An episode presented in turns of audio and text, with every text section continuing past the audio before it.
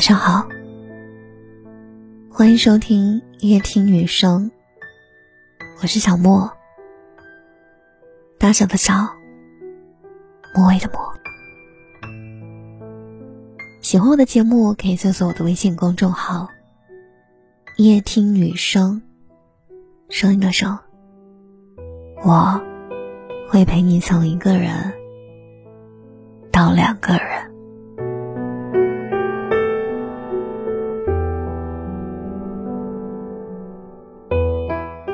之前打车回家的时候，听到一位中年司机师傅说的话。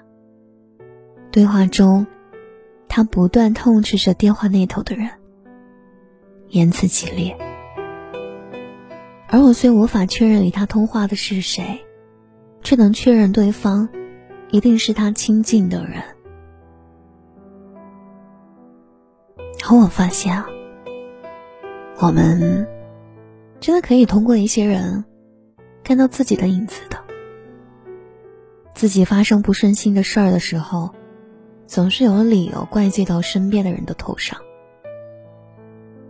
比如，出门旅行不开心，全部撒气到男朋友身上；参加演讲压力紧张，抱怨闺蜜在旁边给自己添堵；大型考试睡过头，抱怨妈妈没有教训自己；后来连自己事业上的有些不顺。也会怪父母没有在创业路上给予帮助，还有一些人，在外受欺负一声不吭，回家对自己老婆吆五喝六。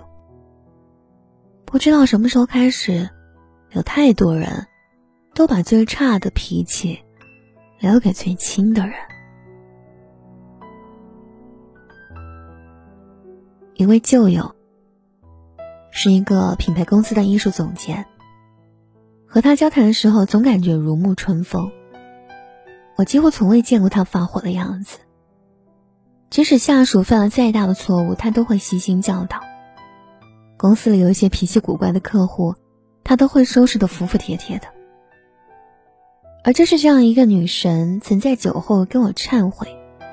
她说：“很多人都说她温柔善良，唯独面对自己的亲人。”他就像一张张牙舞爪的老虎。父母催婚时，他经常恶语相向；同在艺术品行业工作的弟弟，只要工作表现有一点不好，他就觉得丢了自己的脸面。每次回家，都会把弟弟骂得抬不起头。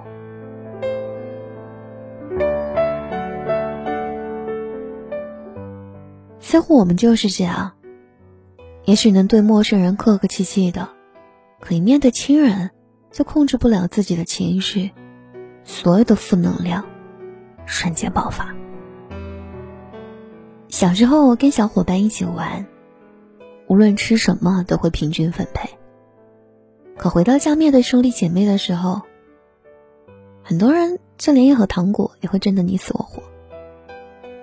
长大后对同事我们谦让有礼，偶尔也会请客吃饭。对不熟的人，我们毕恭毕敬，偶尔也会发条节日祝福的短信。可唯有对身边的亲人，可能连一句节日问候也都不会记得。人们说，你永远只能伤害你爱的人和爱你的人。我想，这应该真是个悲凉的真理。周国平说：“对亲近的人挑剔是本能，但克服本能，做到对亲近的人不挑剔，则是种教养。我想，最好的教养，就是不对亲近的人发火，给予他们足够的尊重。所以，愿我们都能拥有这深到骨子里的教养。”不要对亲近的人发火。晚安。当你老了，头发白了，睡意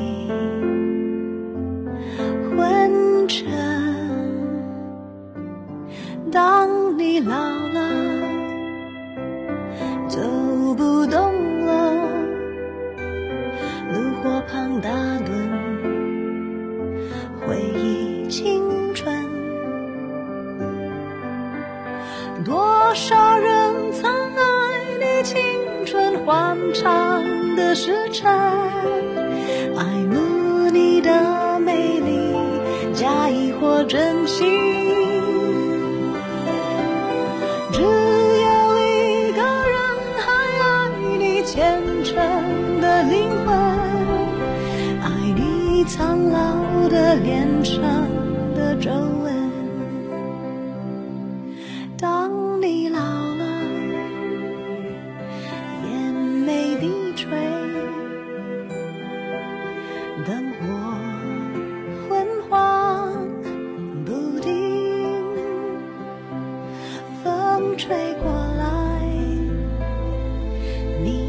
消息。